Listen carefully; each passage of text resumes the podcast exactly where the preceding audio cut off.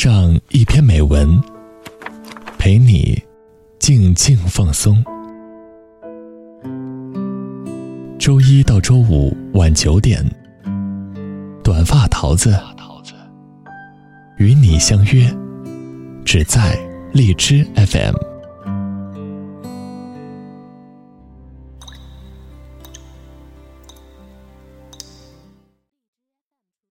Hello，大家好，这里是荔枝 FM 二零幺二四，我是主播短发桃子。相信每个女孩心中都有一个梦想，希望自己有一个温柔体贴的哥哥，在难过的时候能够安慰自己，在受欺负的时候有人为自己出头，安全感满满的。可惜呀，并不是每个女孩都能够梦想成真。那么，既然不能够亲身的体会哥哥的美好，就让我们一起来听听别人家的哥哥吧。今天桃子要继续和大家分享文章，《你是这世界写给我的情书》第四篇，作者李辉。听众朋友有什么关于哥哥的幻想，或者是和哥哥之间的故事吗？欢迎你通过评论来和桃子交流。有些人就是很美好，美好到，当你知道原来世上还有他这样的存在，就会觉得，即使人生虚度，也不虚此行。妹妹与我就是这样美好。我爱这世界，多半是因为他。我是李辉，二十一岁，有个六岁半的妹妹。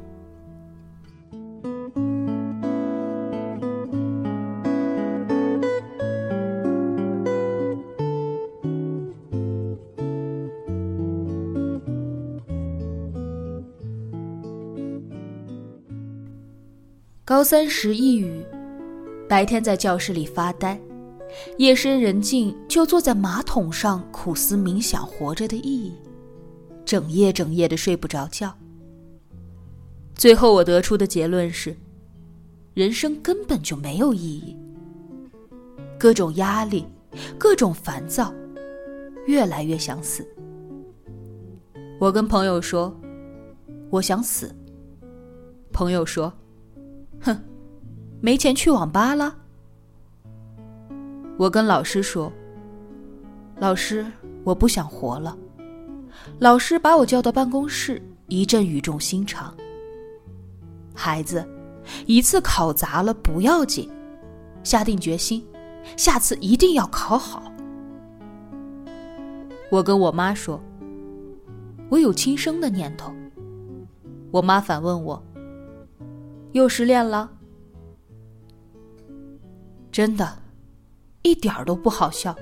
我真的想死，我找不到活着的理由了，好像也没人可以给我。某天中午，我无精打采的从学校回家吃饭，我妈正做饭，我妹正在沙发上看电视，我就去找她闲聊。那时候我已经打算离开了。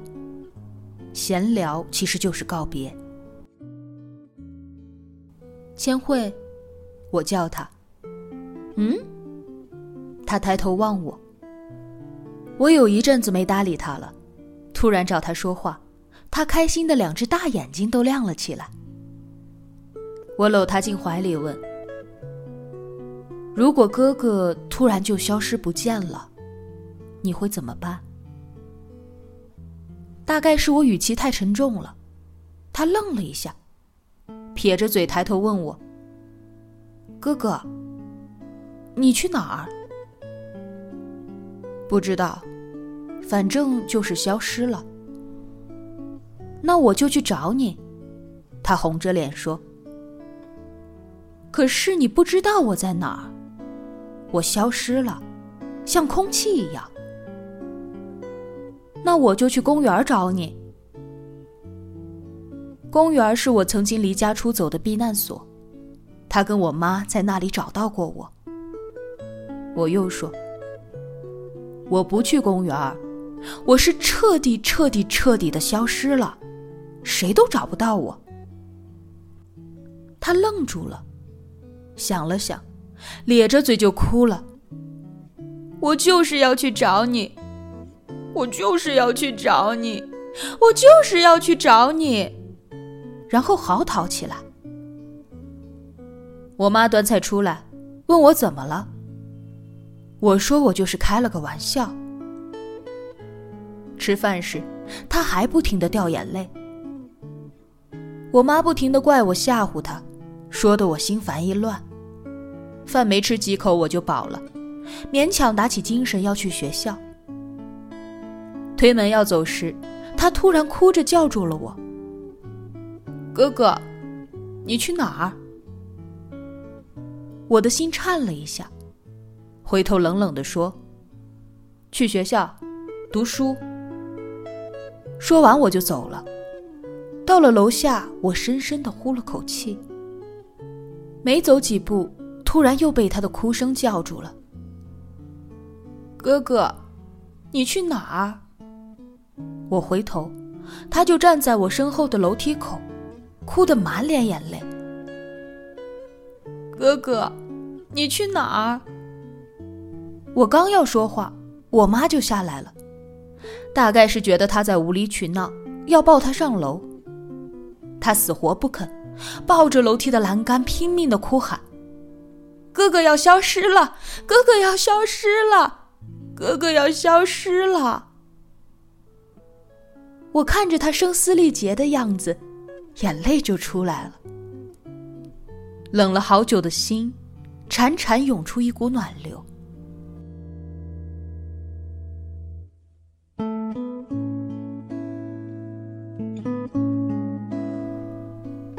那天下午，我去跟班主任请假，班主任问我理由。我说妹妹心情不好，我想陪她。班主任笑了，说坚决不准，学习第一。我直接转身就走了。去你妈的！这世上重要的事情太多了，学习是倒数第一。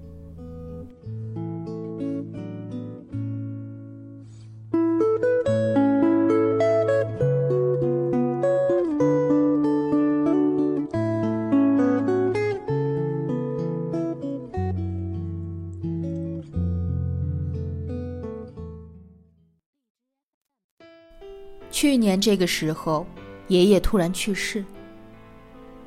爷爷把我从小疼到大，后来有了妹妹，更是把她宠上天。关于爷爷去世的消息，爸妈一直是瞒着我和妹妹的。直到正丧的前一晚，我妈才背着妹妹悄悄的告诉我。他们大概是觉得，晚一天让我们知道。就能够少一天难过吧。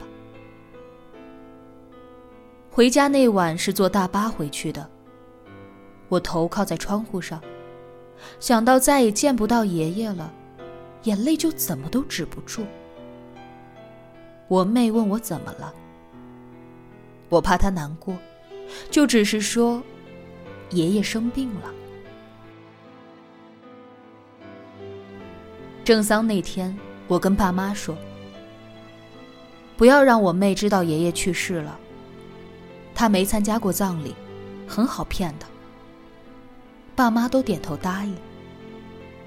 我们都小心翼翼的，有亲朋好友聊到爷爷去世的事，我就带着他回避。我哭丧时，就拜托人把他都带走。关于他在葬礼的那部分程序都省掉了。到了晚上。宾客都散去后，我坐在院子里看星星。他依偎在我的怀里，我们都不说话。突然，小叔家三岁的弟弟跑来问我：“哥哥，爷爷去哪儿了？”我把他也搂进怀里，说：“爷爷睡着了。”他又问：“那他睡了好几天了？”什么时候醒？我笑了笑说：“爷爷累了，所以想多睡几天。”片刻沉默后，我妹突然从我怀里跑走了。我笑了，心想，肯定是因为我抱弟弟，他吃醋了。后来才知道，他是跑去找我妈。那天，他趴在我妈的耳边，悄悄的跟我妈说：“妈妈，你别告诉哥哥爷爷去世了，他会哭的。他一直以为爷爷只是睡着了。”原来，他什么都知道。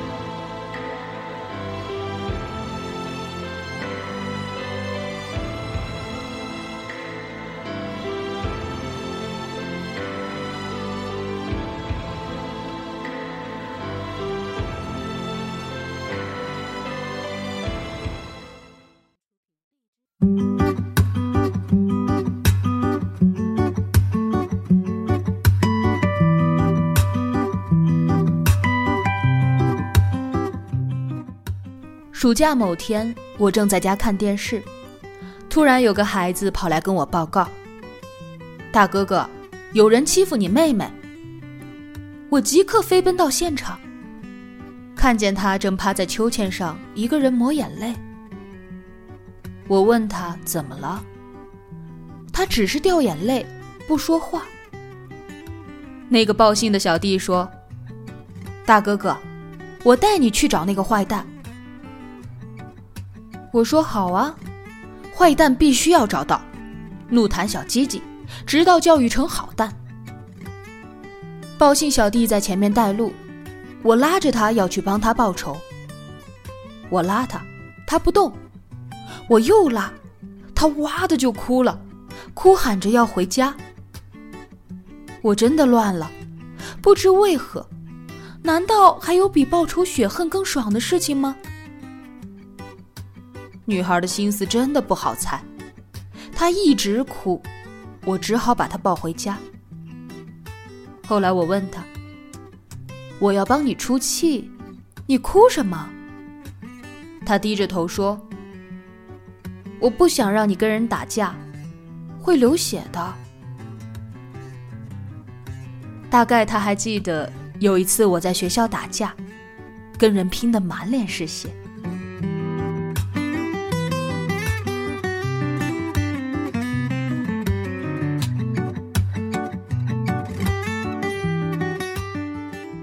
每次他被欺负，我都会神速赶到他旁边。他问我是怎么知道的，他被人欺负了。我每次都神秘地说是心灵感应，但其实是跟他一起玩的小伙伴，我都买通了。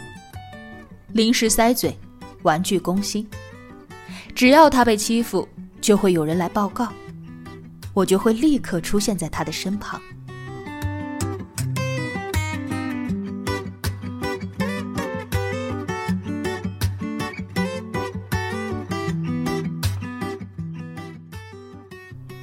某天晚饭后，我瘫坐在沙发上看电视，他钻进我怀里，蜷缩着，慵懒的像个猫咪。刚好电视上在煽情，很应景的，他突然仰脸问我：“哥哥，你为什么这么好？”我愣了下，有点不好意思。有吗？我有很好吗？他使劲点头说：“有，特别好，特别特别好。”我妈插嘴道：“也就你觉得他好。”我笑了笑，没说话。好像确实如此，也就他觉得我好。我好像也就只对他好。他把头埋进我的怀里，哥哥，你真好，你是这世上最好的人。我听得浑身酥麻，抱着他说：“因为这世上有个这样的你，所以这世上才有个这样的我。”